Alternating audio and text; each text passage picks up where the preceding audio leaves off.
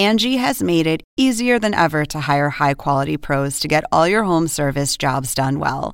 Just bring them your project online or with the Angie app, answer a few questions, and Angie will connect you with local pros who match your specific needs. Or book a service instantly at an upfront price. So join the millions of homeowners who use Angie to care for their homes and get your next home service job done well. Download the free Angie mobile app today or visit Angie.com. That's A N G I.com. This episode is brought to you by Shopify. Whether you're selling a little or a lot, Shopify helps you do your thing, however you cha-ching. From the launch your online shop stage, all the way to the we just hit a million orders stage. No matter what stage you're in, Shopify's there to help you grow. Sign up for a $1 per month trial period at shopify.com slash special offer, all lowercase. That's shopify.com slash special offer.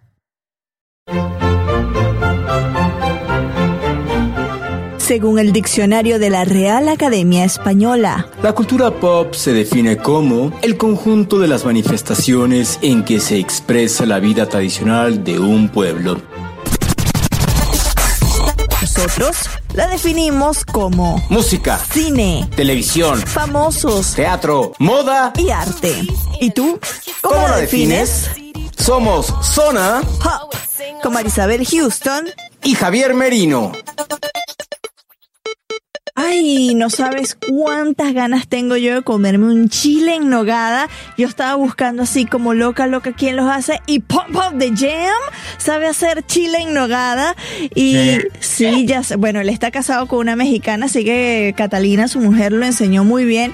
Y con ese antojo de chile en nogada, comenzamos el episodio 26 de Zona Pop. Seguro la gente, y esta gente que está hablando ya empezaron a grabar, no se dieron cuenta. Pues sí nos dimos cuenta. Yo lo edito, no sean tontos.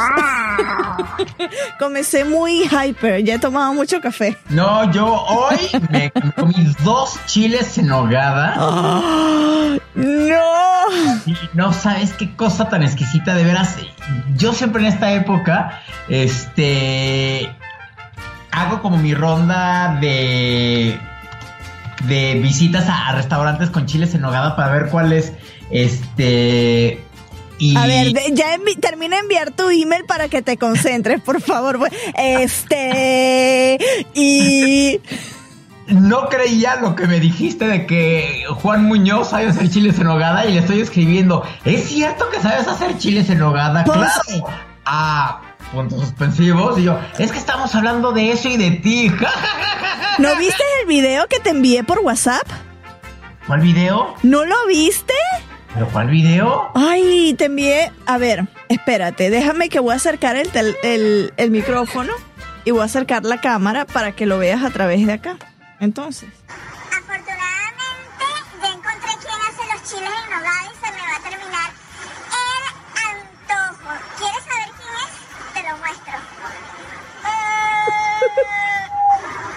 Eh, ¿Sabes qué? Yo me, o sea, porque pensé que me ibas a decir que era como un restaurante. Y dije, "Ah, bueno, ya encontré un restaurante en Atlanta. Y entonces ya no llegué a la parte donde Pump Up de Jem dice que. Bueno, ya mm, no sé si Juan me da permiso, pero vamos a publicar ese video en nuestra cuenta de Twitter. tú súbelo. Más vale pedir perdón que pedir permiso. Sí, así le, esa es una pregunta súper difícil que le hicieron una Miss Venezuela en alguna oportunidad. A ver, no nos hemos presentado. Yo soy Marisabel Houston desde la ciudad de Atlanta. Mi cuenta de Twitter es arroba HoustonCNN. Y yo soy Javier Merino desde la Ciudad de México. Mi cuenta en Twitter es arroba Javito Merino. Y la cuenta oficial en Twitter de Zona Pop es arroba Zona Pop CNN. Ya no sé ni qué dije. porque- No, está bien, con la palomita. Eso es lo que faltaba. Y ahí en esa cuenta sí. van a ver este Es video. Este video que le mandé a, Javier y nada más vio los primeros tres segundos, como hace todo el mundo en Facebook, que nada más ve los primeros tres segundos.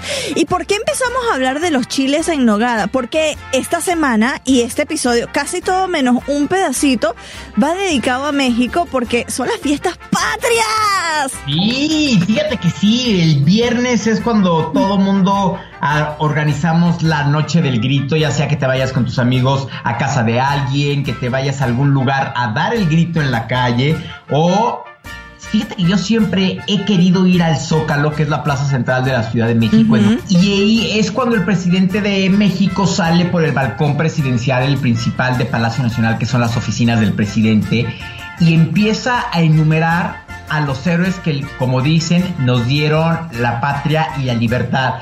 Grita, viva Hidalgo, viva Morelos, viva José Ortiz de Domínguez, viva Allende, viva Aldama, viva Galeana y Matamoros, viva Guerrero, viva la Independencia Nacional y por último el ¡Viva México!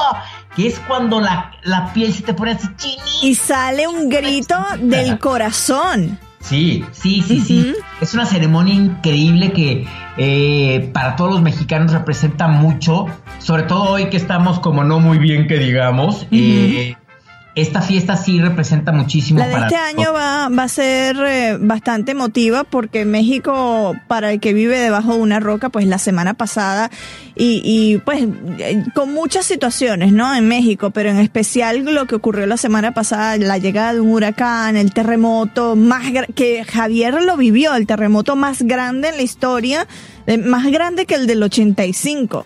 A ver, Javier. El del 85 fue algo muy impresionante porque fue cuando hubo todos estos derrumbes en edificios en el centro de la Ciudad de México, que hasta la fecha hay miles y miles de personas que nunca se encontraron sus cuerpos y que están desaparecidas. Incluso Plácido Domingo en aquel entonces dejó lo que estaba haciendo y vino a México a ayudar a En rescatar a familiares eh, que vivían en Tlatelolco y, en fin, eh, es, es, es el primer evento que yo tengo en mente que unió a los mexicanos y que de ahí surgió la palabra una muy famosa entre todos los mexicanos que es solidaridad, en donde literal todos nos lo Solidarizamos. Para hacer algo por nosotros mismos, ¿no? Y sí, este año en definitiva eh, tiene mucho significado. Siempre al final de la ceremonia del grito hay una cena que ofrece el presidente para muchos invitados y se tenía la duda de que si se iba a llevar a cabo o la iba a cancelar, porque es una cena que eh, no es barata. Ujú. eh, definitiva, y presidencia creo que hizo muy bien en cancelarla. No se dice si lo que se iba a gastar en esa cena lo iban a donar. Creo que yo hubiera hecho eso, eh, hubiera donado lo que se iba a gastar en esa cena, porque sí, los daños que hay en Cuchitán, en Oaxaca, que es la ciudad más afectada, y en el estado de Chiapas, también son grandes, son grandes, ¿no? Afortunadamente no hubo tantos muertos como uno podría esperar que un temblor de esta magnitud pudiera tener, ¿no? La diferencia que hubo con el tem- eh, temblor del 85 es que el de este año fue oscilatorio. ¿Qué quiere decir esto? Que en lugar de temblar de arriba hacia abajo, gira, eh, tiembla circularmente. Entonces, no es de que esté como rebotando la tierra, que es lo que hace que los edificios se colapsen. Claro. Y como nada más fue un movimiento circular, pues sí, sentías que todo se te movía, ¿no? Pero no fue tan, ta- ta- tan fuerte, ¿no? Tú estabas saliendo del concierto de Gloria Gaynor cuando Gloria tembló. Cuando tembló, sí, yo estaba en la calle y sí, de repente sientes como el coche se te va de un lado para el otro y en eso, literal, escuchas cómo los edificios crujen, o sea, cómo, cómo es impresionante esto, el, el- el- el escuchar que un edificio se está no quebrando, pero sí que se está quebrando, es, es, es impresionante. Me tocó literal bajarme de mi coche y a una señora que estaba cruzando la calle se puso como muy mal y decía, es que está temblando, está temblando. Y así de, señora, tranquila, no, o sea, no está pasando nada, tranquila. No, es que mi edificio, señora, no está pasando nada. O sea, sí, sí te entra un pánico que aunque quieras estar preparado, nunca sabes cómo te va a afectar. Claro. Es un terremoto real, ¿no? Bueno, y por esto, por eh, estos días difíciles que ha pasado México, por el día del cumpleaños de México y también porque en Estados Unidos se empieza a celebrar el mes de la herencia hispana y nosotros queremos iniciarlo con un mexicano, pues le dedicamos este episodio, el número 26, al, yo digo, a uno de los países que yo más quiero en este mundo, que es México. Yo adoro México y bueno, estamos grabando, también yo lo quería, eh, dejo de ser guara si no lo menciono, estamos grabando el día del cumpleaños de mi, de mi estado, ¿no? De, de Barquisimeto, bueno, es el estado Lara, la ciudad es Barquisimeto. Barquisimeto y, y celebrar dos cumpleaños, la semana de dos lugares que yo tan tanto quiero en la vida, pues yo me siento que el corazón se me desborda. Me voy a poner a llorar aquí. Quiere llorar, quiere llorar, quiere llorar. A ver, vamos a decirle a la audiencia si nos está escuchando a través de cnne.com barra zona pop que nos puede encontrar si tiene un dispositivo iOS o una computadora Mac o un eh, iPad, nos puede encontrar en Apple Podcast o en iTunes. Y si nos escuchan a través del sistema Android, nos pueden escuchar en TuneIn, en Podcast Republic, Podcast Addict y Pocket Cast y obvio en todos, en cualquier plataforma, en cualquier parte de la World Wide Web como Zona Pop CN. Ay Dios, ya nosotros co- eh, comentamos todo el highlight de la semana. Pero bueno, vamos a, a dedicarle este highlight de la semana a la audiencia. ¿Qué tal? Hola, soy Fernando del Rincón y el highlight de la semana llega gracias al patrocinio de Conclusiones, Fuentes Confiables y Conclu Highlight. Tenemos audiencia. Y es que este episodio sigue siendo liderado por México, ¿ah? O este podcast. Sí. Chihuahua. Ciudad de México lidera, es el- la audiencia número uno que nos escucha, seguido de Lima y Ecuador. y Ecuador, Ecuador, óyeme, Guayaquil y Quito destronaron a Chile. Ecuador Ok. destronó a Chile y se estrena en el top 3 de audiencia. Bravo, Ecuador. Ustedes sí saben lo que hacen, escuchando Zona Pop.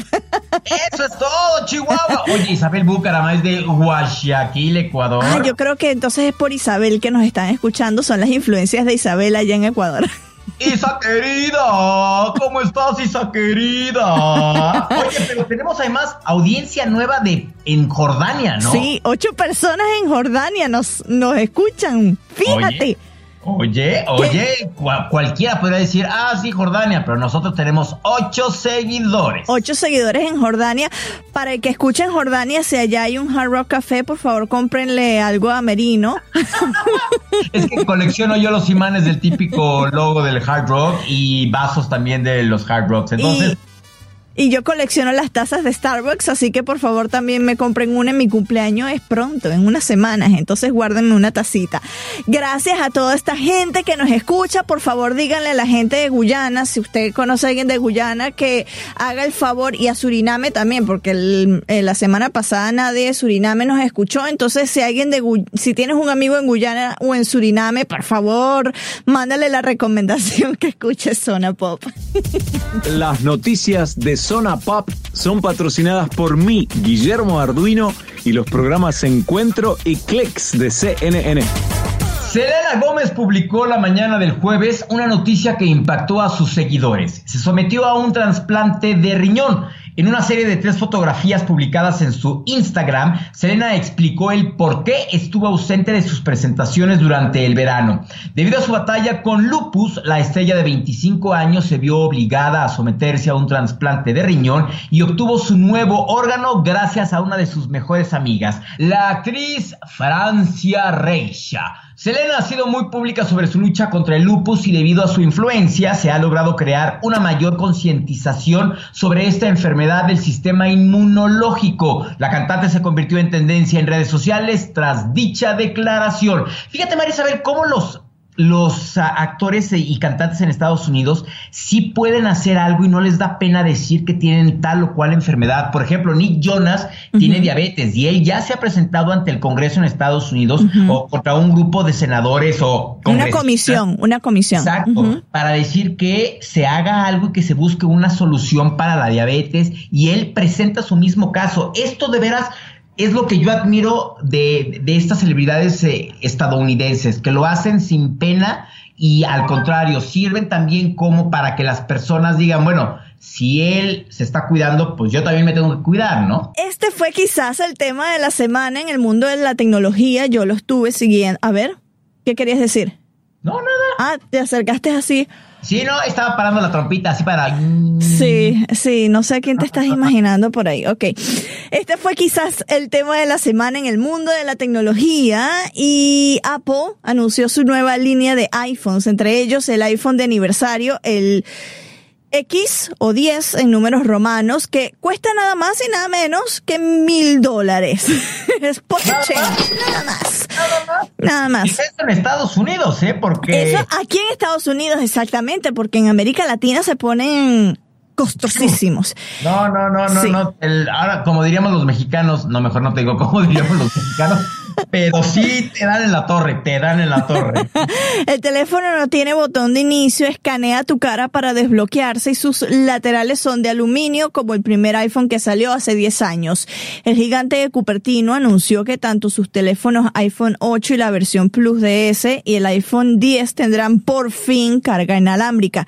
Sus procesadores son más rápidos gracias al chip A11 Bionic. La calidad gráfica del dispositivo es muchísimo superior. Claro, por mil dólares, por favor, ojalá que sea superior. Y es resistente al agua y polvo. Lo que sí no es resistente es a personas torpes como yo, que dejan caer el teléfono y rompen sus pantallas. Ya, este teléfono que yo te estoy mostrando ya se le he cambiado dos veces. Así que si ¿Y cuánto te compras... cuesta cada pantalla? 150 dólares. Así que si compras el modelo de mil dólares, asegúralo porque tanto el anverso como el reverso del teléfono es de vidrio.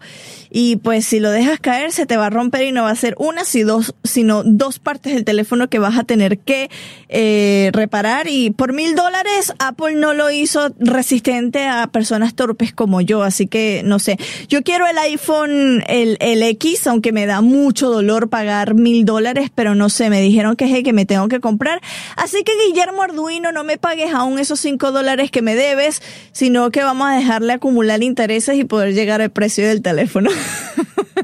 Thank you very much indeed. Indeed. Para más detalles, escucha el bonus track que publicamos esta semana sobre el evento de Apple. No tengo dinero ni nada que dar. Y para cerrar las breves noticias pop de este capítulo, los invitamos a que den clic en nuestra página web cnn.com diagonal zona pop y vean la entrevista que le hicimos a la cantante Tania Libertad sobre su más reciente producción discográfica José Alfredo y yo, volumen 3. De igual forma, la pueden escuchar como el bonus track que publicamos el miércoles 13 de septiembre en Apple Podcast y tune in con la entrevista completa a esta cantante peruana.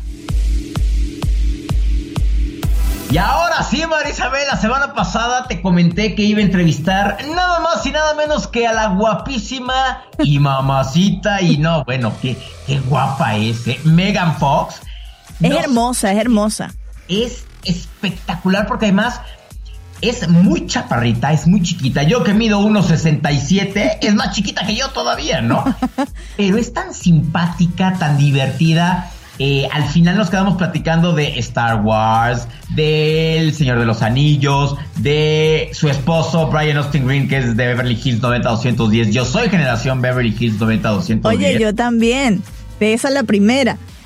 No la, Sí, claro. el remake. Ajá. Y no, el remake no, el remake a mí yo, o sea, no, sinceramente no. No. Pero no sabes qué, qué divertida y qué simpática. Fue una entrevista breve porque, como siempre, esas entrevistas se terminan cortando antes porque se tiene que ir, se tiene que ir, la agenda se va atrasando, pero platicamos de cosas muy interesantes, muy divertidas. ¿Y qué te parece si la escuchamos? Hola Megan, bienvenida a la Ciudad de México. Thank Sabemos you. que esta es la segunda vez que vienes a la Ciudad de México. ¿Y qué te trae en esta ocasión a la Ciudad de México? I am in Mexico City for Liverpool. Estoy en la Ciudad de. México para el Uh, Fashion Fest de Liverpool. 160 Creo que es su aniversario years here 170 en octubre. Nunca lo he visto. Usualmente no sé lo que voy a ver. don't know what Estoy acá para disfrutar see. de los Um, eventos y I'm Ricky here Martin to estará presentándose, así que estoy emocionada. And Ricky Martin is performing, so that'll be fun. Cuando iniciaste tu carrera en la actuación, ¿te imaginaste lo famosa que serías? Cuando tenía dos años sin entender lo que decía, le dije a mi mamá que quería ser una actriz famosa. Yo creo que mi alma sabía que era mi destino. Uh. ¿Y qué te dice tu mamá hoy en día de cuando hablaste con ella y tenías dos años de edad? I think Todos los que me conocen saben que soy una excelente psíquica y hago buenas predicciones y que cuando digo algo y lo creo, ocurrirá. Protagonizarás una nueva película en el 2018, Zeroville, con James Franco. ¿Qué nos puedes adelantar sobre ella?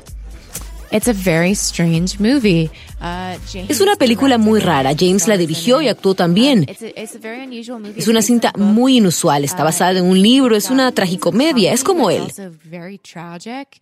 Uh, it's a very unusual Muy movie. complicada, interesante y céntrica. No la he visto aún, pero quiero ver el producto final. And I haven't seen it yet. I'm interested to see uh, how it turns out. ¿Hay algún género cinematográfico que te guste más? I prefer action movies. Prefiero películas de acción. Yo sé que los actores deberían querer hacer películas serias, pero a mí me gustan las cintas de acción y comedias. Do either of those. ¿Hay alguna oportunidad de verte actuar en un escenario teatral? Oof, I don't like speaking. No me gusta hablar enfrente de un público, así que no sé si alguna vez haría teatro. Make it to the theater. People try to pressure me. Me han presionado a hacerlo, pero es poco probable que lo haga. chance that I could do that. Si pudiéramos ver tu celular Nunca te dejaría hacer eso. Ok, ok, bueno, bueno. Pero para ver las canciones que tienes, ¿cuáles serían las cinco canciones que no dejarías de escuchar todo el día? You know, I'm one of those people that just. Soy una de esas personas que usa Spotify, que elige una canción y se deja llevar. Pero si hablamos de un disco que he escuchado mucho últimamente, entonces es Life of Pablo de Kanye West. Y la última pregunta, ¿qué podemos esperar de Megan Fox para el 2018? Oh, so many things. Uf, muchas cosas. Creo que es un año de transición para mí. Me verás produciendo películas o haciendo cosas detrás de cámaras. No sé, estoy explorando otras oportunidades. Um, I don't know. I'm just exploring different futures uh. Quizás no estaré actuando el año que viene, quién sabe. Maybe I won't be acting next year. We don't know.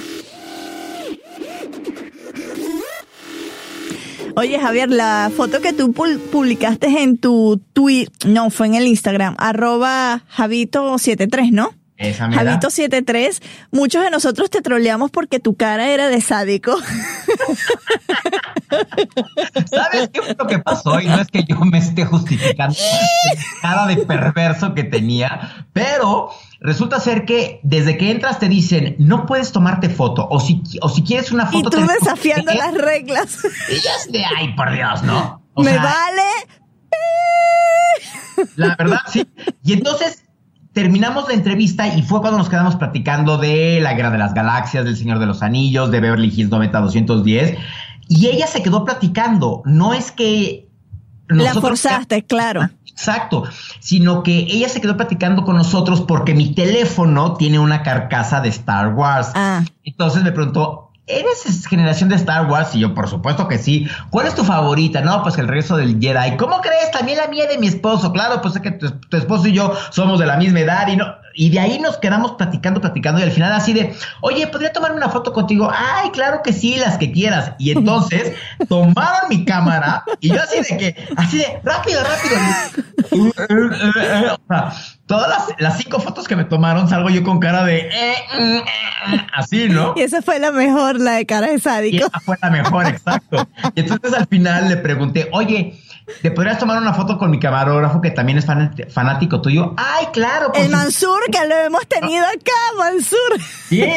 Pues, y Mansur estaba, o sea, que no se la acababa, que no se la acababa, o sea, así de literal. Esta camisa no la voy a volver a lavar jamás en la vida. Y lo creo capaz, lo creo capaz. Mira, mira, Antoñanzas.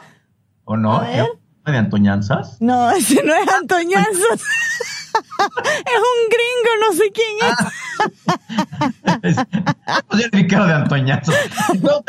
Pero muy, muy buena onda, muy simpática Megan Fox, que vino al Fashion Fest 2017 de la tienda departamental Liverpool y ella se portó espectacular, espectacular. Hubo un par de medios que le hicieron unas preguntas así de neta, le estás preguntando eso, neta, estás perdiendo el tiempo en este tipo de preguntas, pero bueno, nosotros la verdad... muy- Nosotros siempre hacemos las preguntas buenas y hacemos sentir a los invitados como son que son parte Así de nuestra familia. sí. Bueno, y este, el próximo invitado sí que se sintió como parte de la familia en esta entrevista. Yo creo que es la entrevista más larga que nosotros hemos hecho, ¿ah? Sí, la verdad, sí. le habíamos pedido cuánto, 20 minutos, 20 ¿no? minutos. Terminó siendo, pues ya van a escuchar todo el podcast. porque sí se fue como gorda en tobogán. Nos referimos al perfumista mexicano Rodrigo Flores Ru, que ¿quién es, Marisabel? Es, es el perfumista que ha hecho tus fragancias favoritas. O sea, es el mexicano que ha hecho tus fragancias favoritas. Al menos una de las mías sí las hizo. Eh, él realiza las fragancias para John Barbados, para Clinique, para... Ay, no, o sea, un... un Calvin Klein. Calvin Klein, un gentío, es un gentío. Nos abrió las puertas de su casa en la ciudad de Nueva York y esta es la distendida y larga entrevista. Antes de, de que la, se las ponga, por favor, vaya al baño, haga sus necesidades, agarre agua, café, vino, cerveza, lo que usted quiera, sus snacks favoritos y disfruta esta entrevista. O si no, si va al baño, llévese el celular que escuche. Y yo o sea, me inspiro más, hasta me quedo ahí sentado más tiempo. Es, es Que te salen hemorroides si haces eso, ¿viste? No, es divertidísimo estar en el baño y de repente pues oír cómo te estás riendo de algo. Pero bueno, aquí está la entrevista con nuestro primer latino en nuestro homenaje del mes de la herencia hispana en los Estados Unidos, el perfumista mexicano Rodrigo Flores Ru. Estudió biología en la UNAM en la Ciudad de México, pero no terminó la carrera. Se marchó a Francia luego de ser aceptado en la prestigiosa escuela de perfumería ISIPCA, y lo voy a decir en mi mejor francés, Institut Supérieur International de Parfum de la Cosmétique et de la Aromatique Alimentaire en Versalles, el instituto en donde se han graduado las narices más refinadas del mundo. Les hablamos de Rodrigo Flores Ru, perfumista senior, vicepresidente de creación perfumería fina de Givaudan. Ha diseñado fragancias para Carolina Herrera, Calvin Klein y te digo a ti Rodrigo y a Javier. Diseñó el perfume de Clinique que es mi favorito y lo tengo en mi casa, que es Happy. También para Donna Karan, eh, Elizabeth Arden, Halle Berry, Hilary Duff, John Barbados, Juicy Couture, Kate Spade, Tom Ford, y si yo sigo, esto va a ser interminable. Ah, pero te tengo que decir, de Lucerito, la cantante y actriz mexicana, también diseñó su perfume. Ah, mira. Bienvenido, Rodrigo. Es, no, es que yo estoy extasiada con esta entrevista, de verdad. Muchas, gracias, verdad sí que me están dando, como decimos en México, una dorada de píldora enorme. Muchas gracias. Nos acompañas desde la ciudad de Nueva York, ¿cierto? En donde imagino resides, ¿no? Sí, aquí, aquí vivo desde hace 21 años y medio. Esta semana tenemos una onda cálida que está, no puedes respirar, hace un calor espantoso, pero bueno, eh, eso es, de, de todos modos, como estamos en el pico del verano, la gente está de muy buen humor y aquí estamos muy contentos y, y bueno, la ciudad se pone un poquito maloliente, entonces aquí estamos tratando de cubrir los malos olores con bonitas fragancias. No, y tú con esa nariz que tienes lo debes de sentir al triple, ¿no? Sí, un poco sí. Nueva York, eh, Nueva York, que bueno, es mi casa, es mi hogar hace como te digo más de 20 años. Sí se pone complicada a nivel olfativo, las este, las experiencias eh, aromáticas son bastante intensas aquí por lo bueno y por lo malo. Eh, entonces, este, precisamente en el verano tenemos que, los perfumistas tenemos que ir como resguardándonos y, y evitar algunas esquinas de mala reputación. Bueno, también pueden ser de buena reputación si lo quieres ver, si estás como a las 2 de la mañana en la noche. Pero bueno, esa es otra historia. Regresemos unos cuantos años en el tiempo, Rodrigo. ¿Cómo supiste que tenías un talento para los perfumes? Mira, esa es, creo que es la pregunta, la pregunta inicial que siempre se me hace desde una plática en una fiesta hasta alguna entrevista y todo. Y, y, bueno, pues es que voy a contar la misma historia otra vez, pero es una historia que, bueno, obviamente me es, me es muy, muy querida porque no solamente la historia de mi vida, sino que es también un reflejo de que cuando eh, eh, tienes convicción de algo, creo que digo, lo, lo, lo, más importante de esta vida es plantearte un sueño y no quitarle la mira y, y, e ir adelante y con todo el empuje del mundo y la energía para lograrlo. Y para mí es un gran orgullo, ¿no? De mi vida.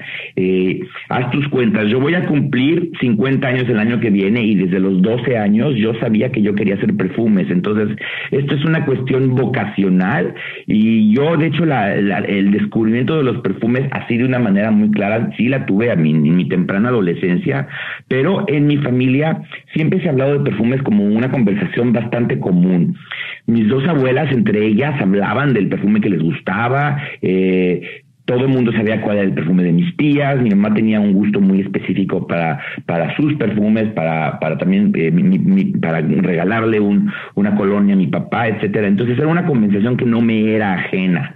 Eh, además, yo creo que también tiene que ver que en México, bueno, pues eh, hablamos mucho de los sentidos, somos, somos un, un país muy organoléptico, digámosle así y tal vez el, término no está bien aplicado, pero me gustó como sonó ahorita. Y este, sonó chido, sonó chido. Este, yo creo que las, las, las, este, las experiencias sensoriales para los mexicanos son una cosa muy, muy, muy que está muy, que está muy a la orden del día. Entonces yo creo que eh, la cuestión del perfume en México se, se nos da muy bien. Y, todo empezó más que nada eh, porque yo empecé a hacer una colección de frascos de perfume, un poco haciéndole la competencia a mi amiga Matilde, que, que tiene todavía una colección muy linda de frascos antiguos y que eran de su abuela. Y entonces yo empecé a pedirle a mis tías, a las mamás de los amigos, a las maestras de la escuela que me regalaran los frascos vacíos cuando los vaciaran. Y ahí me empecé a dar cuenta cómo estaba la cosa, que era, un, era una industria obviamente muy bonita en donde se hablaba de sueños, de belleza, de sensualidad. Los nombres de los perfumes a mí siempre me han parecido muy, muy atractivos. Digo, es maravilloso que te digan que traes las flores del amor o que este es una escapada de noche o, por ejemplo, un perfume que me encanta de los años 20 que se llamaba La Virgen Loca, ¿no? Siempre me han parecido maravillosos los nombres de perfumes, sino que también me empecé a dar cuenta de que era una gran industria, era algo eh, pues que daba prestigio, daba gusto, daba belleza y que eh, además era eh, también una pues una maquinaria misteriosa, porque ¿quién hacía esto? Entonces yo poco a poco estuve, me puse a investigar y te digo todo esto de mis 13, 14 años y yo desde, desde muy tempranos momentos me di cuenta de que eh, me enteré de que si un perfume era hecho por un gran diseñador de moda francés, ese diseñador no había hecho el perfume, había tenido obviamente que ver en su creación y en su concepción, pero que había una este un grupo extraño de gente que se llamaban los perfumistas, que se llamaban las narices, y luego podemos hablar del término nariz, eh, pero bueno, en donde estas personas trabajaban en laboratorios muy especializados donde utilizaban unas materias primas muy extrañas, muy esotéricas, que eran las esencias, los aceites esenciales, etcétera, y que entonces eh, una mezcla muy definida, una receta secreta de todos estos materiales era lo que conformaba lo que venía adentro de esos frascos maravillosos. Al mismo tiempo yo iba a las, eh, a las tiendas de departamentos y el muchachito de tres años andaba siempre ahí viendo los mostradores y viendo los lanzamientos de perfumes. Me acuerdo muy bien de muchos lanzamientos muy importantes en la Ciudad de México, en el Palacio de Hierro, por ejemplo, en donde, bueno, se lanzaba tal nuevo perfume y era el gran espectáculo de la temporada y, y eran, este, creaba mucha expectativa y se lograba que fuera un producto muy muy deseado, ¿no? Y muy exclusivo. Y entonces, pues venía el muchachito y pedía muestras y siempre me daban muestras. Entonces empecé a una cantidad de perfumes grandísima. De hecho, el poro de mi papá todavía en la Casa de México tiene, pues, tiene ahí pues, eh, cajones y cajones y cajones llenos de frascos de perfume. Y, pero bueno, eso para mí siempre ha sido como un acervo de mi, pues, de, de, lo que soy y de mis conocimientos. Entonces, eh, eh, me, te digo, me fui enterando y entonces me puse más que nada a interesarme también por los frascos, pero muy en particular por los olores que estaban adentro y, me di cuenta que ahí había algo eh, no solamente que era muy valioso y muy, muy bonito, sino que también había relación entre algunos perfumes, se, se creaba un lenguaje, etcétera. Esto es en los ochentas. En esa época no había muchísimos libros de perfume, entonces me puse a investigar más que nada a nivel enciclopedias y ahí me empecé a interesar por las plantas, las plantas este, que se utilizan en la perfumería, la lavanda, el jazmín, la rosa, la nuez moscada, etcétera. Y ahí me interesé por las plantas. Mi mamá era biólogo y eh, en mi casa siempre ha habido un gran amor por las flores. A mí me gusta siempre citar a Carlos Pellicer, el gran poeta mexicano, que dice en su poema El discurso por las flores, dice, eh, el pueblo mexicano tiene dos obsesiones, su gusto por, no, su, su amor por las flores y su gusto por la muerte o viceversa, ahí me salió medio mal, pero bueno. Y es cierto que en México, vamos siempre queriendo una manifestación de vida y una manifestación de no vida, ¿no? Y creo que el amor, el amor mexicano por las flores es una, una cosa que ah, se, se destila por mis venas y es una cosa que yo siempre trato, trato de expresar de, de, de, de- de muchas maneras en mi trabajo. Y eso tiene que ver con mi educación. Yo después estudié biología en la Universidad Nacional Autónoma de México, en la Facultad de Ciencias. No terminé la carrera porque ya para esas fechas me había enterado, a través de mi abuelo, que era el decano de la colonia francesa en México, que había una escuela que mencionaste tú con un muy correcto acento, Oh. que felicito, este, que en la- está en la ciudad de Versalles, en Francia, y entonces eh, yo con, no sé, 50, un poquito más de mis créditos este, cumplidos en la carrera de, de biología de la Facultad de Ciencias, decidí entonces este, enviar una, una carta y, y hacer una solicitud para que me aceptaran y me aceptaron. Entonces en octubre de 1989 me fui a vivir a Francia durante dos años para hacer este diplomado. Es un diplomado. Ahora creo que es un poco está más es más un poquito más extenso es de tres años. En esa época era de dos años. Fue una época muy interesante porque por, al mes de yo estar en Francia por ejemplo cayó el muro de Berlín. Ujú. eh, Luego en 1991 fue la guerra del Golfo y la invasión de Kuwait, etcétera, etcétera. Entonces fue un unos momentos muy interesantes de la transición entre los 80 y los 90. Y bueno, pues esa fue la época donde yo aprendí a hacer perfumes de manera profesional. También, si haces cuenta, te puedes dar, te puedes ver que el año pasado eh, cumplí 25 años de hacer perfumes profesionalmente. En 1991 fui contratado por la ramal mexicana de la casa IFF, International Flavors and Fragrances, que es una casa de perfumes eh, norteamericana muy importante. Me contrataron como perfumista junior en la Ciudad de México, entonces me regresé de Francia a vivir a México y ahí fue donde empecé a hacer mis primeros pininos. Oye, pero no, es una historia espectacular. Y yo Ah, te quiero gracias. preguntar, mira, dijiste que comenzaste a los 12, ¿no? Pero hay un olor, todos tenemos un olor de nuestra infancia que nos transporta directamente a ese momento. El mío, yo no soy el de Merino, pero el mío es el olor que de la lluvia fresca cuando se une en el asfalto. Ese, ese olor a mí me transporta a Barquisimeto, Venezuela, que es de donde soy. ¿Qué olor. Qué olor es para ti el que te transporta directo a la casa de, de tu familia, de tus abuelos allá en México? Mira, yo te- tengo varios, entonces se, se- se me quedaría corto si no te los mencionara y te los voy a mencionar de una manera, de la manera así, más rápida que pueda. Eh, y curiosamente algunos tienen que ver con comida y bueno, creo que también se, se revela un poco que soy un tragón, ¿no? Entonces no importa.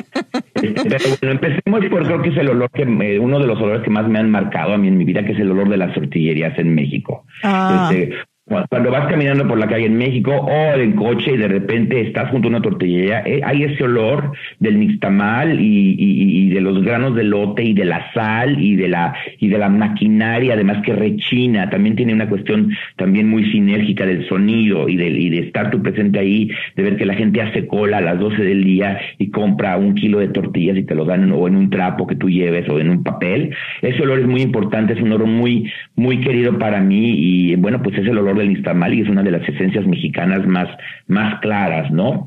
Es Además, uno de- el típico taco de tortilla en tortillería con sal es, es clásico y Claro, es básico. claro. Y, y lo enrollas con las manos así bien apretadito como si fuera una alfombra mágica. Y eso solamente los mexicanos sabemos hacerlo, ¿no? Y creo que es una cosa que nos sale a nosotros muy bien y que cuando hablas así, hablas, hablas del terruño, pues hablas de la tortillería y hablas del nixtamal. Ese es uno de los olores más importantes. Pero hay otro olor que además ha marcado mucho mi trabajo en perfumería, lo he informado mucho, en particular, como decía, las flores.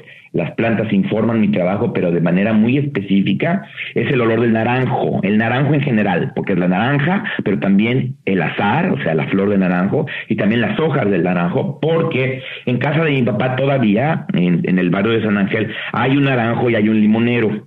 Y esos dos árboles están básicamente enfrente de la ventana de mi habitación, donde yo crecí. Entonces, este, era un olor muy, muy familiar, muy conocido. El naranjo siendo, bueno, pues un árbol universal. Digo, no es un árbol mexicano de origen, pero es un árbol mexicano por adopción.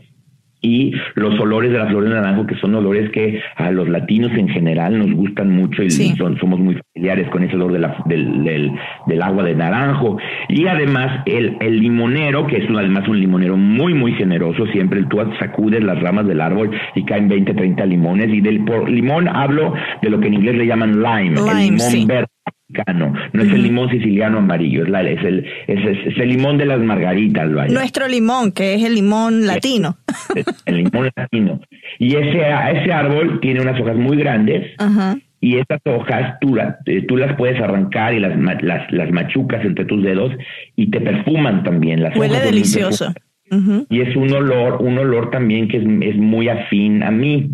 Eh, algún periodista hace como ocho o nueve años, sin horas que sin modestia alguna, decidió llamarme el rey de los cítricos porque eh, la paleta de los cítricos en perfumería se me da muy bien, es uno de los, de los territorios, de los temas de, de en perfumería en los que me siento muy a gusto y entonces el hecho de que un, un, este, un periodista calificado en perfumería me haya dado ese mote, a mí me gusta mucho porque, bueno, yo crecí entre un naranjo y un limonero, ¿no? Entonces, esos, esos dos olores creo que para mí son muy importantes.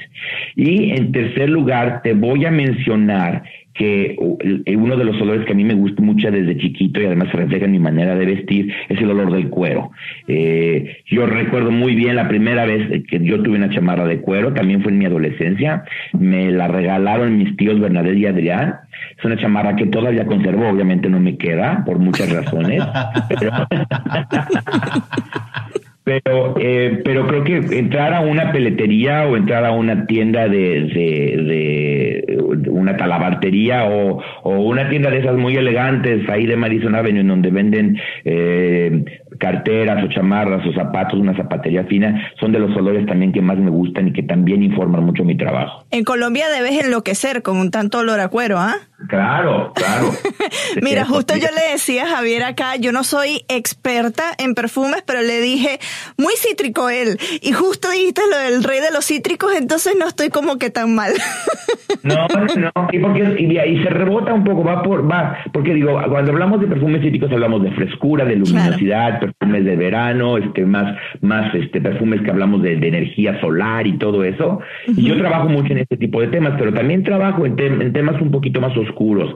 Me gusta mucho la madera, me gusta mucho el incienso, obviamente el cuero que te mencionaba y todo eso, lo que llamamos perfumes orientales, también me siento muy cómodo. Entonces mi trabajo tiene como un eh, trabajo yo siempre en el claroscuro, ¿no? Me gusta decir eso. Además, Marisabel, algo que tenemos que decir es que Rodrigo Flores Ru, nuestro invitado, se ganó el Oscar del perfume The Fragments Foundation Award, anteriormente conocido como FIFI, en la categoría Prestige Award más masculino por la colonia Artisan Blue de John Barbatos.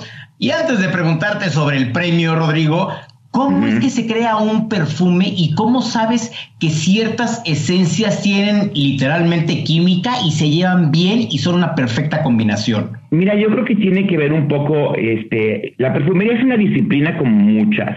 Eh, a mí no me gusta mucho decir que es un arte porque me suena pretencioso. Definitivamente hay perfumes que son obras de arte, pero como todas las disciplinas, este, hay mucha técnica, ¿no? Es un oficio. Eh, hablas, hablas desde un, músico o un pintor o un bordador o una persona, un carpintero, un ebanista, etcétera, hablamos de, de que, bueno, tú, tú te creas tu oficio y, tiene mucho que ver la práctica y, la, y el, el, amor y el conocimiento de la materia prima, por un lado, y por otro lado, eh, ensayo y error. Y yo creo que este, la perfumería no es excepción en este sentido. Entonces, eh, tú te vas creando tu propia información y tus propias, tus propios métodos y tus propias este, maneras de hacer las cosas, como decimos, tus, maneras de matar pulgas, este, precisamente experimentando y viendo qué cosa va con la otra. Es también como un pintor y cada quien se crea una, una paleta personal. Y de ahí es donde viene tu firma y donde viene tu estilo. En perfumería definitivamente eh, muchos perfumistas somos conocidos porque tenemos un estilo específico, ¿no? Y, y, bueno, eso es algo normal. También uno puede reconocer una sinfonía de un, de un músico clásico o uno puede también conocer eh, una balada. Eh, es que esta balada la hizo Pérez Botija o le escribió Manuel Alejandro, estoy hablando de música de los setentas eh, pero creo que eso es, eh, tiene que ver con eso. Es la manera de utilizar tu materia prima, de cómo manejarla, de saber qué funciona con qué. Y además, yo, por ejemplo, puedo mezclar A con B y me sale una mezcla espantosa. Otro perfumista puede utilizar las mismas materias primas y puede lograr algo bueno. Y eso es lo que es muy, muy bonito y muy interesante en nuestro trabajo, que pues no hay dos perfumistas que trabajen igual. También te digo, la experiencia, bueno, te, te, te, te informa mucho. En el caso, por ejemplo, hablando de John Barbatos, que lo mencionabas, aquí yo he sido muy afortunado porque Barbatos lanzó su primer perfume en el año de 2003. Es su primer perfume masculino que le llaman ahora Classic, que es el, frasco, el, el, que tiene el frasco con eh, la banda de cuero negro. Y bueno, desde ese primer momento, eh, John y yo como que pues, pues como hicimos clic.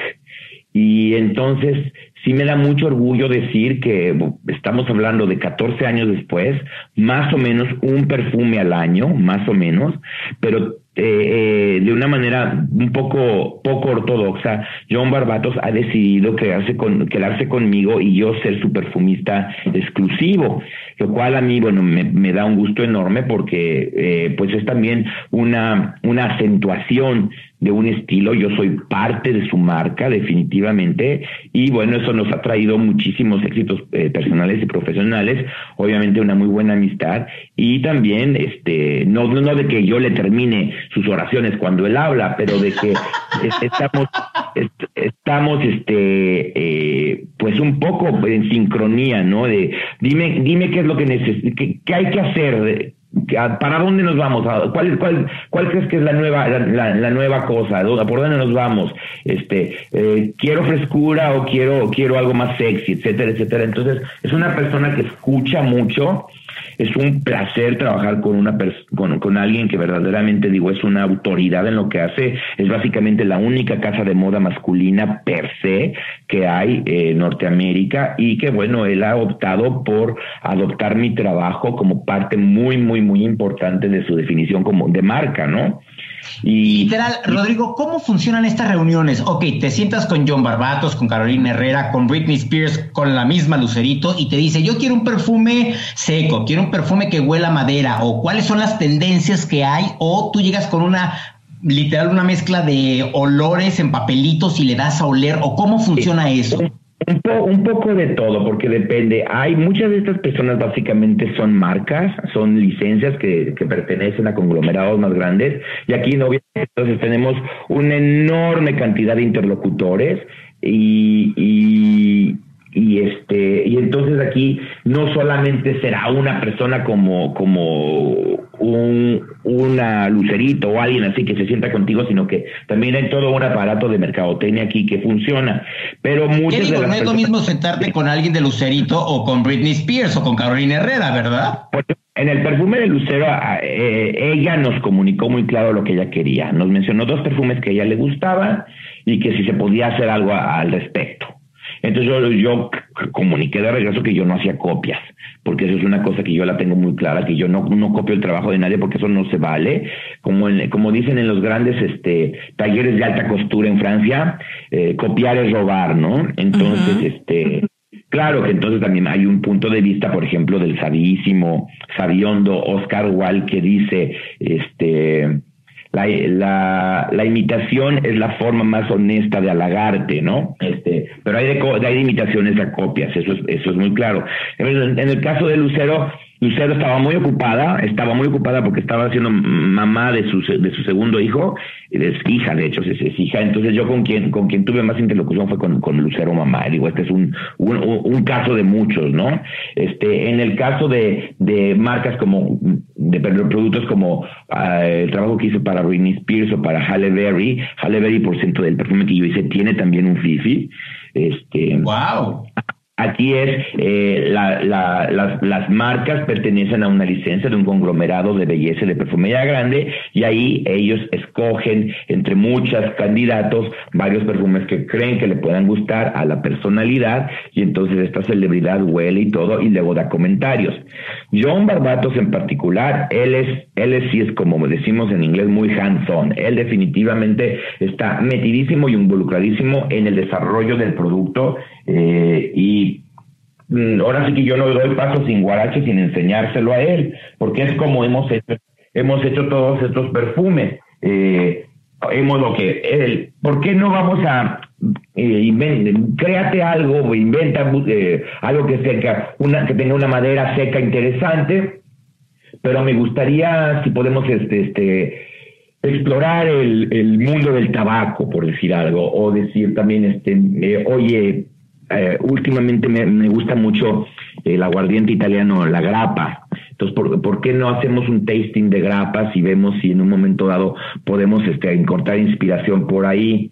Eh, eh, en otro caso eh, de, los, de, los perfumes de su, de su línea que se llama Artisan, eh, él quería sacar un cítrico nuevo entonces vino a las oficinas de Givaudan y olimos toda la colección de todos los aceites esenciales cítricos que tenemos. En Givaudan tenemos una colección muy extensa de productos muy finos, de además muy específicos, de mandarinas específicas, limones específicos, este, toronjas específicas. Y entonces escogimos unos cuantos y entonces ahí le hice un cóctel de estos cítricos y ahí entonces partimos para el perfume Artisan inicial, que es un éxito global.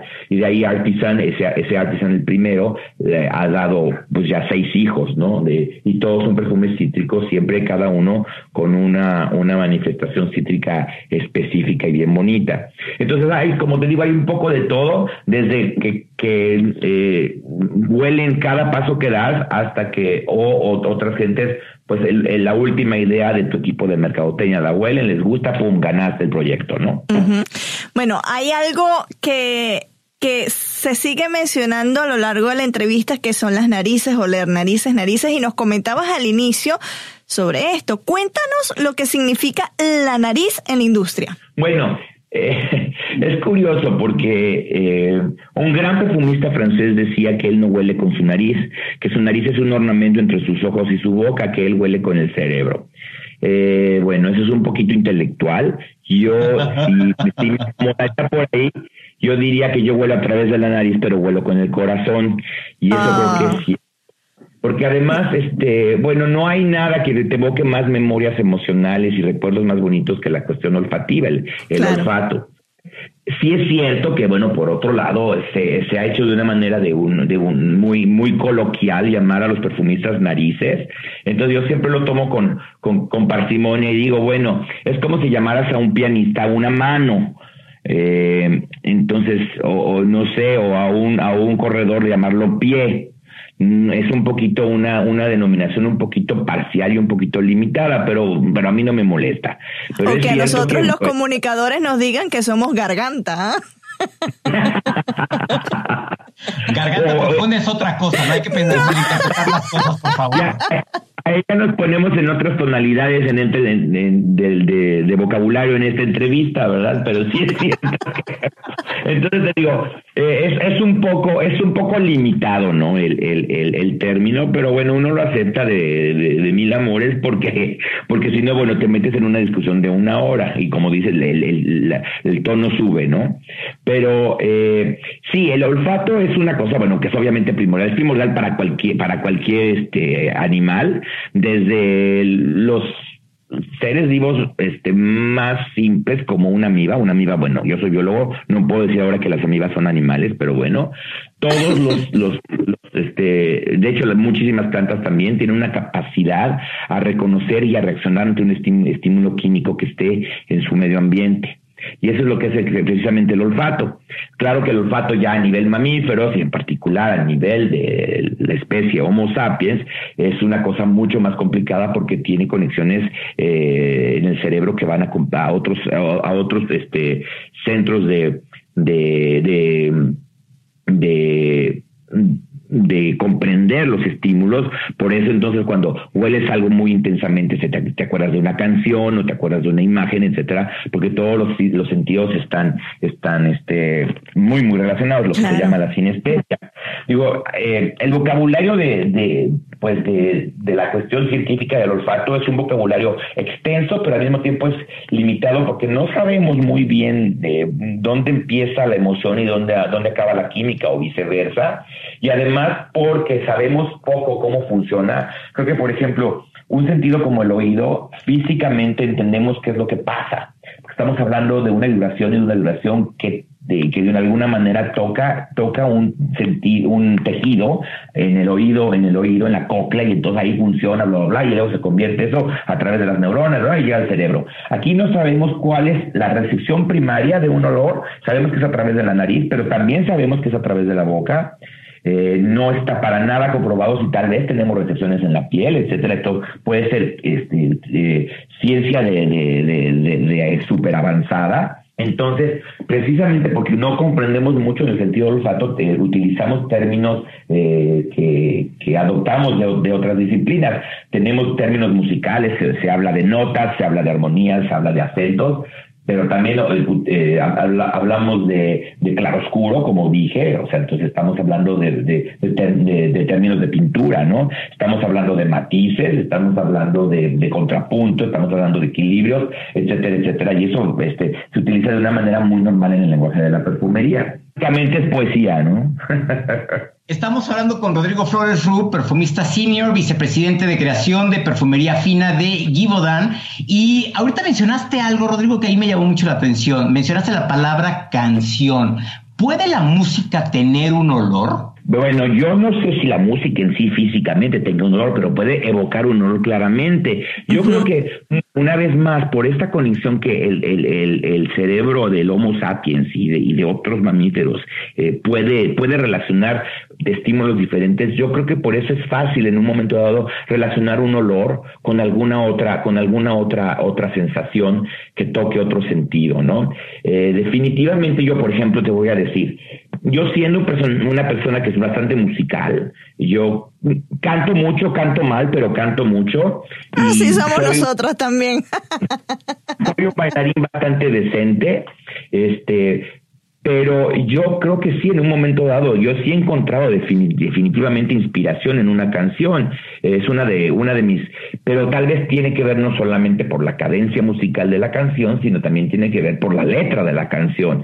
Eh, yo siempre cito como, como parte de muchas de mis inspiraciones importantes, que tal vez tiene que ver con mi gusto por la poesía, yo siempre cito a Agustín Lara y, y, porque a mí sus canciones me encantan, me parecen una maravilla y, y, me llenan mucho de, emoción. Pero también eh, una de los de los de, los ah, y, y, otra gente que bueno otro un músico que verdaderamente me inspira mucho es, es Beethoven.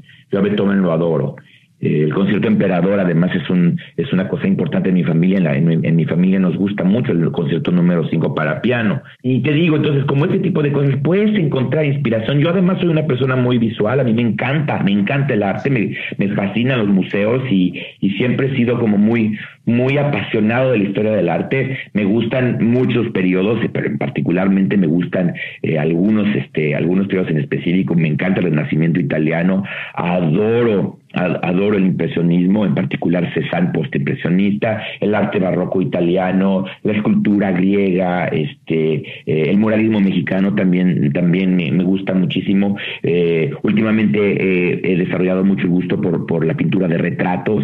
Me gusta mucho la, la, pintura holandesa, etcétera. Entonces, yo sí encuentro mucha inspiración en las artes plásticas, porque parto siempre de una pregunta: ¿a qué olerá ¿A qué, no sé, a qué olega el nacimiento de Venus, de Botticelli, o, eh, no sé, unas manzanas de Cézanne? Siempre las menciono, las manzanas de Cézanne, porque, no sé, cada vez que veo una mesa con unas manzanas de Paul Cézanne, me, me dan ganas de llorar de la emoción, es una cosa que simplemente me sale. Y no es que mañana entonces te haga un perfume que huela a manzanas, eh, va mucho más allá. Oye, Rodrigo, ahorita estás hablando de Beethoven, de Agustín Lara, y yo voy a sacar el cobre, y tú sabes muy bien lo que significa esa frase. Claro.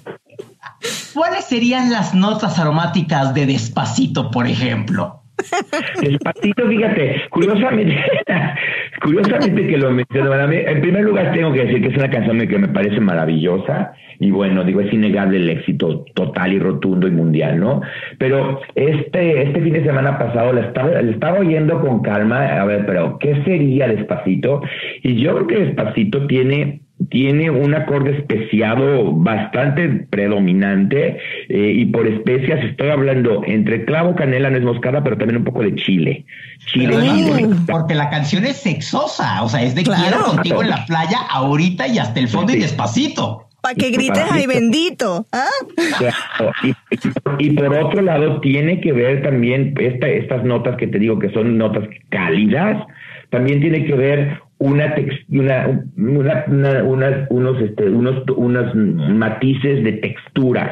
No sé si es arena, no sé si es viento, no sé si es este tal, vez un, textil muy fino y muy fresco que te toca la piel y todo eso, pero entonces ese tipo de, de, de, vamos a hablar incluso de tesituras, las podemos hacer en perfumería y las puedes evocar con algunas materias primas. Entonces, para mí despacito sí es, definitivamente tiene un, una, un, un, un contenido sensual y sexual alto, pero al mismo tiempo tiene una cuestión de contrastes entre una cuestión muy cálida y una cuestión muy fresca. Después de todo, es una cuestión que baila, y es, bueno, estamos hablando de la playa, pero estamos hablando pues de un encuentro pues básicamente sexual de una pareja, ¿no? Entonces, va, va por los dos. Una vez más, yo veo en Despacito un claro oscuro. Un claro oscuro, que ya lo habías mencionado también.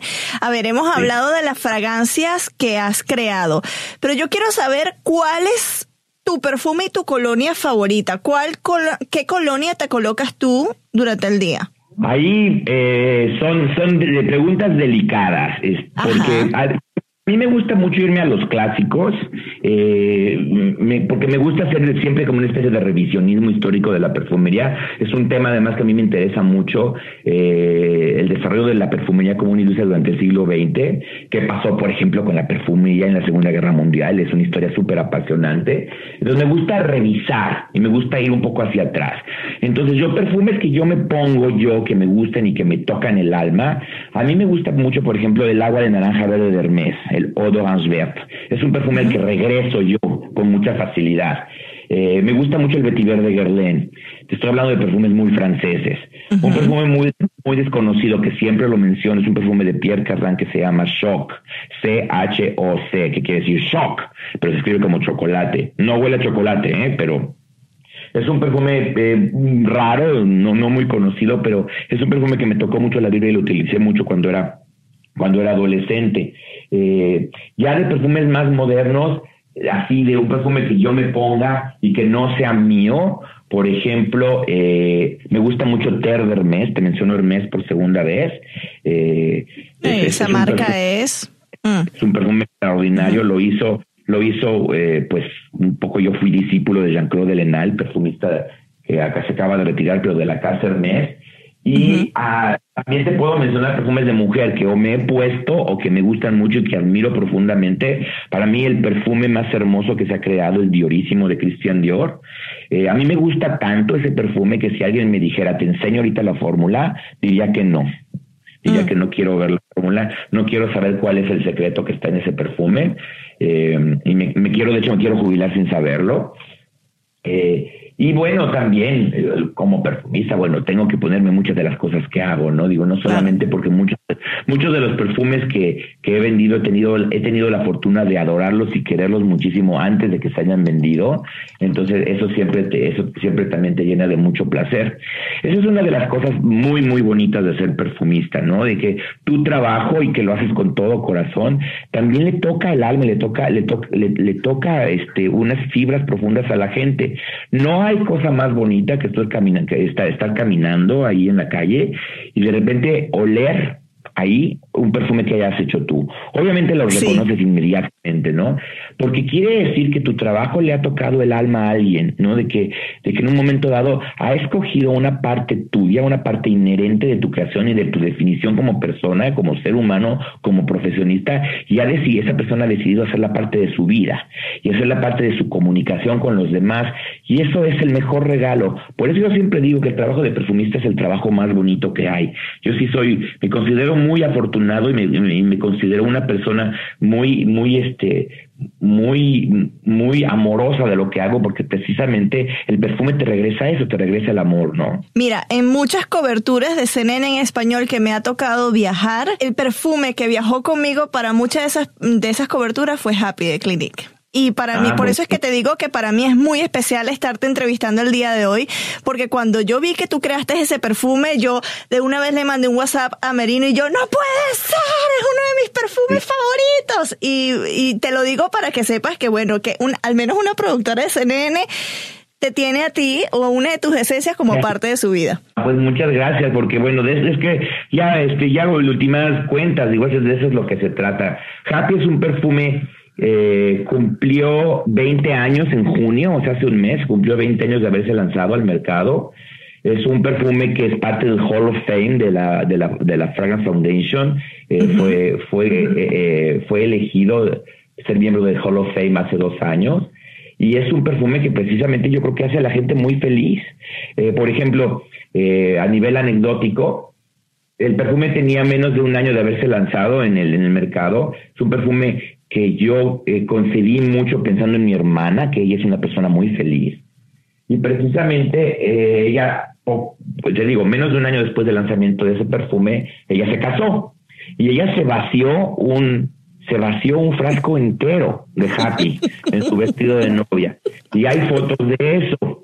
Y fíjate que hay una, una anécdota, pues un poquito secundaria a esto, pero me gusta mucho contarla porque una alta ejecutiva de, de, de la compañía que hizo Happy, eh, que ahora trabaja ya para otra marca, eh, ella y yo hicimos un viaje en, una, en un seminario que hicimos hace tres años y ella es más o menos de mi edad. Y entonces ella me dijo, es que yo estuve muy involucrada en el desarrollo y en el plan de mercadotecnia de Happy en 1997. Entonces yo sin tener ningún, ningún, este, ni- ninguna reserva, le conté del hecho de que mi hermana se había puesto ese perfume y se había, digo, vaciado básicamente una botella en, el, eh, en, el- en ella misma, ¿no? Y que además hay una foto, curiosamente una foto en blanco y negro, en donde está ella poniéndose el perfume, ella ya vestida de novia. Y cuando, cuando el perfume fue electo para el Hall of Fame, yo puse esa foto en Facebook y la puse y dije, es por esto que hago perfume. Y fue una, fue una cosa muy interesante porque yo le estoy contando, le estoy contando eso a, a esta, a esta chica y ella me está- estamos subidos en un camión yen- yendo a un castillo en Francia. Y entonces ella agarra su teléfono y veo que textea algo, sin decirme nada. Y está, y se ve como que bastante, bastante eh, eh, como conmovida, ¿no? Y entonces, bueno, seguimos platicando y me de repente ya nos sentamos a comer y me dice, es que te quiero enseñar algo, pero vamos afuera porque te quiero enseñar una cosa en mi teléfono. Y, y entonces me, me saca al patio y creo que me, me, me oigo un poco conmovido. Y entonces me enseña un texto primero, un texto que le mandó a su marido, en donde su- le dice a su marido, can you go to the photo? Le dice, puedes ir al álbum de, fotos de la boda y no sé qué, y tomarle una foto a la foto de cuando me estoy arreglando para, o sea, me estoy vistiendo de novia. Y entonces dice, ¿cuál? Dice, ya sabes muy bien cuál, la que me estoy poniendo el perfume. Entonces el marido va al, al álbum, le toma la foto a la página del álbum y le manda la foto. ¿Y cuál no va a ser mi sorpresa en donde me enseña una foto de ella, 19, 18 años antes que eso, vestida de novia, una foto blanco y negro, en donde tiene un frasco de happy en la mano, tiene los ojos cerrados igual que mi hermana y se está perfumando con el mismo gesto y la misma deliciosidad en la cara, igual me dice, es que lo que me contaste es exactamente parte de mi vida. Entonces, esta es una historia a, a mí me gusta mucho contarla porque si me gustaba contar lo de mi hermana, que fue su perfume del, día de su boda, su día feliz y maravilloso, una persona que fue también muy allegada, muy cercana a Happy, vivió exactamente la misma anécdota. Experiencia, Eh, claro.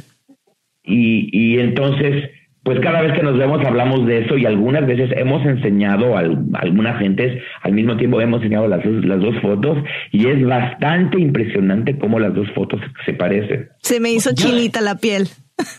Yo tengo también que decir que al enterarme que hoy íbamos a platicar con Rodrigo, literal me bañé en una, en una colonia de él, Chinú número uno, Aguamadera. Qué cosa tan exquisita, Sí, Rodrigo. Además, Marisabel, te tengo que decir, yo estuve en una presentación que hizo Rodrigo ante un grupo eh, reducido de, de mujeres de esta fragancia.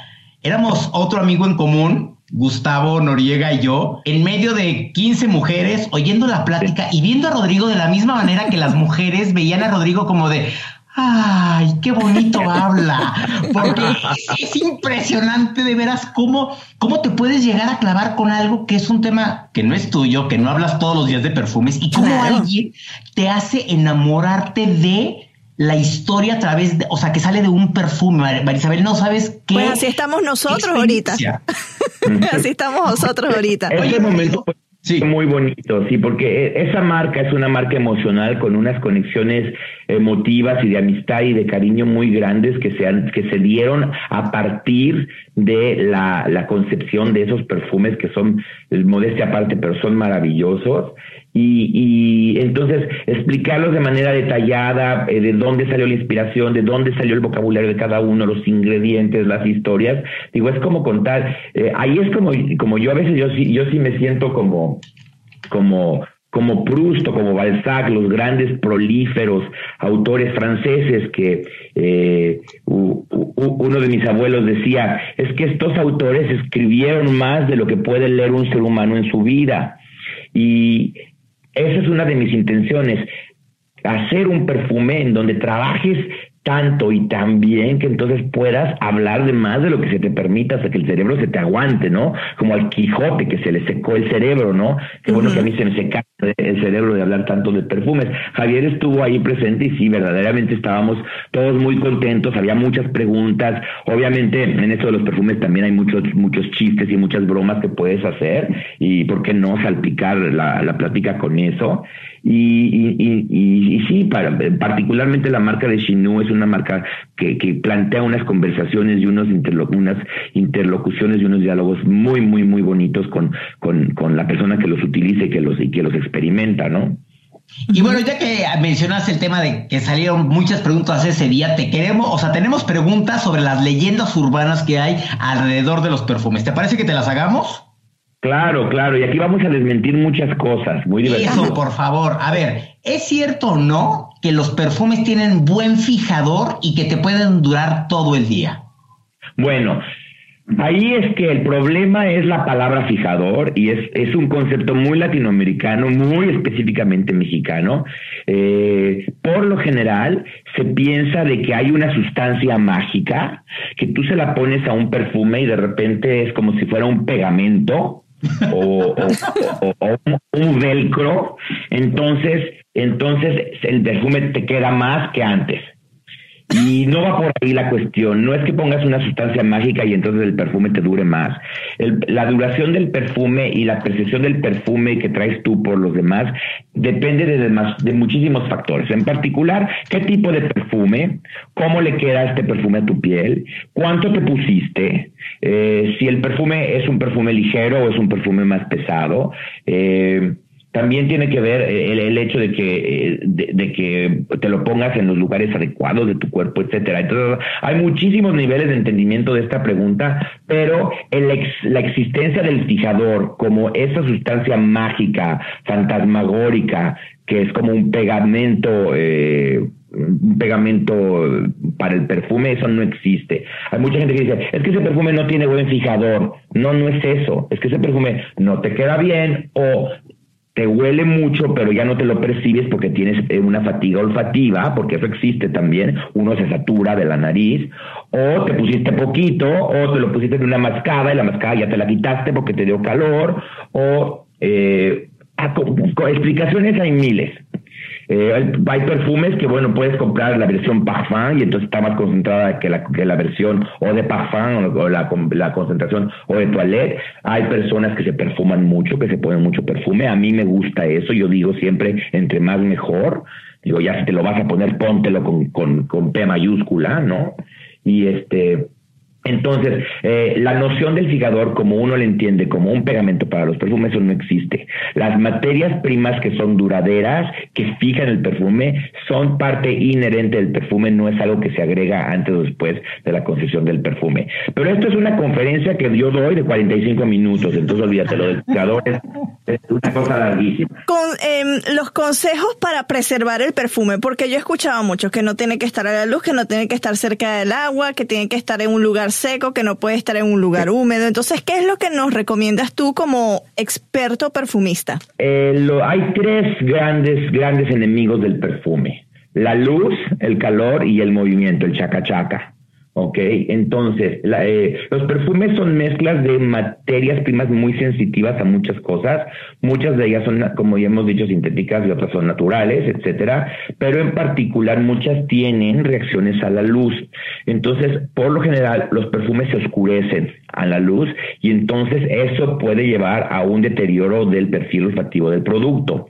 Lo mismo pasa con la temperatura. Digo, lo peor que le puede pasar a una botella de perfume es que acabe en la guantera de tu coche y Ay, estés, no. manejando, estés manejando en la Ciudad de México, eh, de San Ángel a Tlanepantla, y entonces es como si lo tuvieras metido en un horno de microondas. Además, ahí, sí- ahí sí hay chacachaca, entonces viene el tercer gran enemigo. Digo, nadie, nadie agita una botella de vino. Entonces no hay que Claro. agitar una botella perfume tampoco, ¿no? Y hay gente de acaba de salir que corriendo al Marisabel No, acaba de salir pero- corriendo al estacionamiento de CNN a sacar todos los 33 perfumes que tiene la guantera. No, pero en serio hay gente que sacude, que le hace chacachaca el perfume, como Sí, para no. qué, ni que fuese spray. ¿Qué? No, no, no, no es, no, no es un atomizador de, de, de, de matabichos, ¿no? Digo, Claro. no. Este, eh, entonces, digo, entonces me gusta dar el ejemplo de la guantera o de la gente que los tiene en la repisa en el baño, en donde le estás dando un sauna al perfume cada día, ¿no? Entonces le subes y le bajas la temperatura de una manera bastante radical en 20 minutos. Entonces, esos son los enemigos más grandes de perfumes. Yo creo que voy a, voy a mover mi perfume porque yo lo tengo ahí en el baño. No hay, no hay que ponerlos junto a la ventana, digo, ponerlos en el tocador, en, en, en- en la mesa junto al espejo es bonito, se ven lindos y todo, pero al- al resguardo de la luz, eso es definitivo. Por eso también en muchas, en muchas tiendas que los perfumes están en los mostradores con unas, unas luces fuertísimas y espejos y todo, los perfumes sí se llegan a dañar. Sí. Entonces, este, eh, eh, entonces hay que tener cuidado con eso. Por otro lado, ya con, contrarrestando eso, también viene la, la gracia de poner un perfume en el congelador, no en el, perdón, no en el congelador, me equivoqué, en el refrigerador, perdón, no congelador, refrigerador. Al lado de la el- carne y del jamón. Sí, del jamón.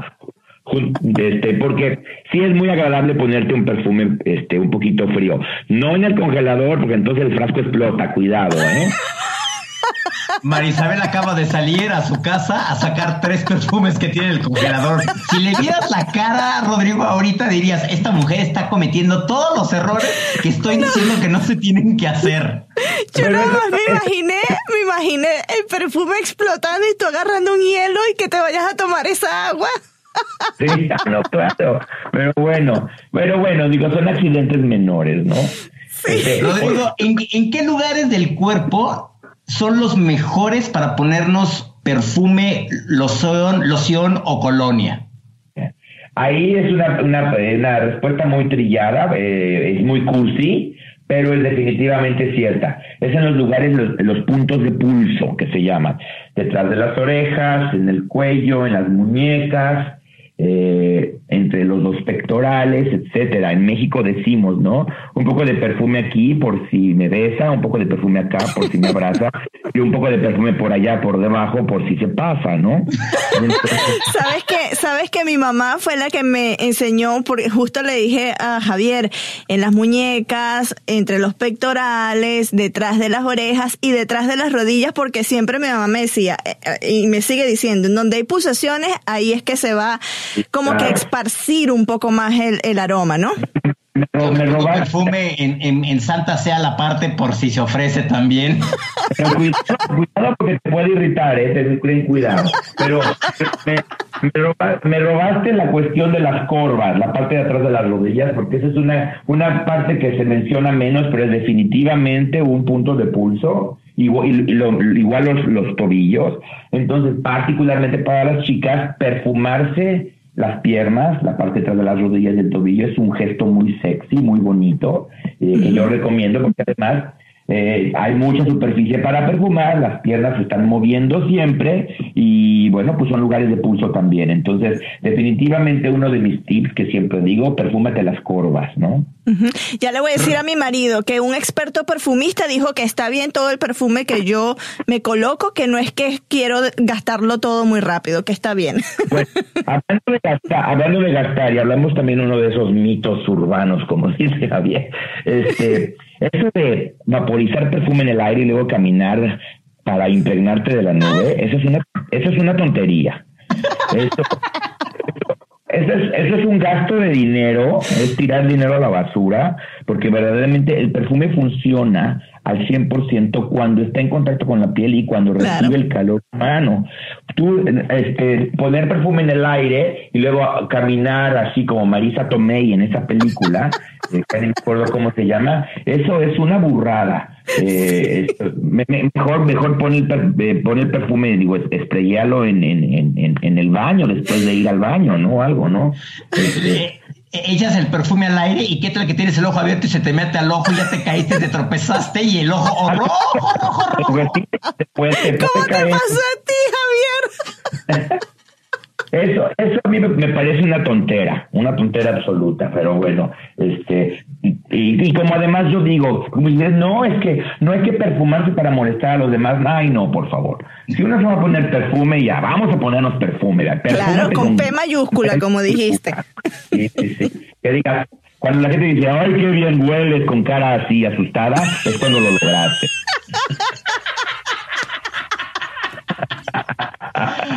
Rodrigo Flores Ru, perfumista senior, vicepresidente de creación de perfumería fina Givaudan. Muchísimas gracias por haber estado con nosotros en este episodio de Zona Pop. Te agradecemos por habernos contado tu historia, por haber compartido con, con nosotros momentos muy personales, por habernos dicho dónde ponernos perfume y qué sí y qué no hacer. Muchísimas gracias y esperamos verte pronto en Nueva York para que salgamos a oler los lugares más recónditos y apestosos y olorosos de Nueva York. Y que los hay muchos, ¿eh? Este, pero bueno, muchas gracias a ustedes dos, ha sido muy divertido y, y, y- y qué, qué bueno tener siempre un foro de, de hablar de algo, de un lenguaje sin palabras, ¿no? Que son los perfumes. Entonces, muchísimas gracias por esta oportunidad.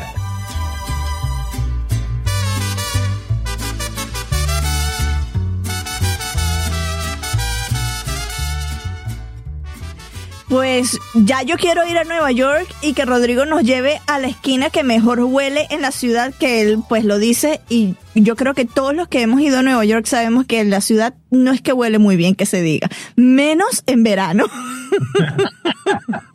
O te metes a una cualquier estación del metro. Así, y ya. O sea, y vas a ver qué bonito huele. Que bueno, eso no tiene que ser Nueva York, que cualquier estación del metro. del Cualquier mundo. esta- yo te voy a llevar a las de Atlanta para que tú No, bueno, yo te tengo que contar algo, algo que alguna vez me pasó en esta, en, en Marta, en el Marta. A ver, ¿qué te pasó en el Marta? nada, nada más era así como para, para despertar tu curiosidad, pero no, no me pasó nada. Mm, no te creo. No, de veras, de veras que no.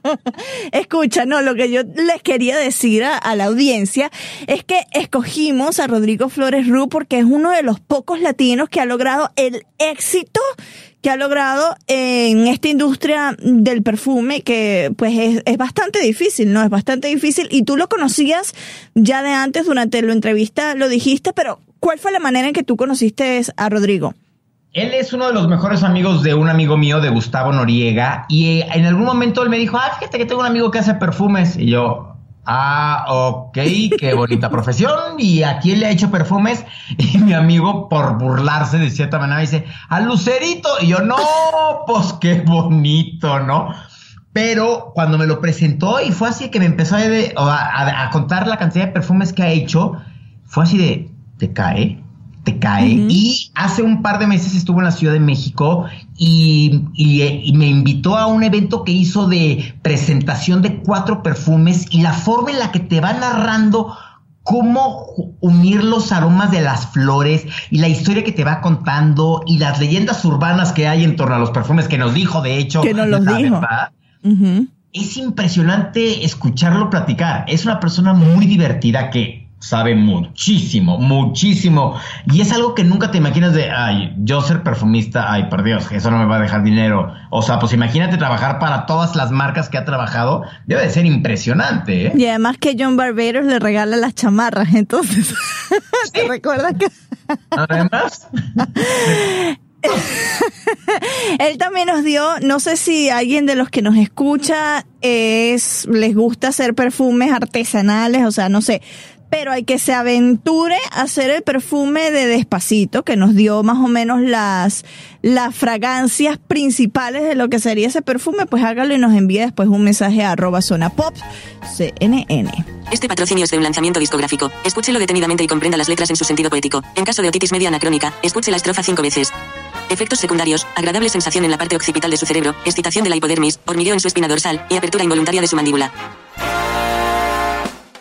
Una de las bandas de rock grunge que más me gustan regresan con su noveno álbum de estudio, Concrete and Gold. Y por cierto, Qué ganas de estar en Barcelona porque tras 15 años sin pisar suelo catalán, Dave Grohl y compañía ofrecerán mañana sábado 16 de septiembre un concierto exclusivo para lanzar este álbum.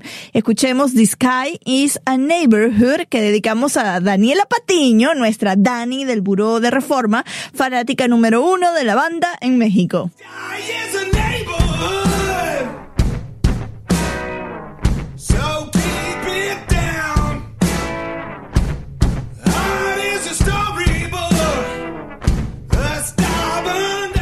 La reina del pop Madonna regresa con su quinto álbum en vivo. Se trata del tour Rebel Heart, que significó la décima gira mundial de su carrera. En este álbum se puede escuchar parte de las presentaciones que realizó en el Superdome de Sydney, Australia, y nos dejamos con un clásico, Material Girl.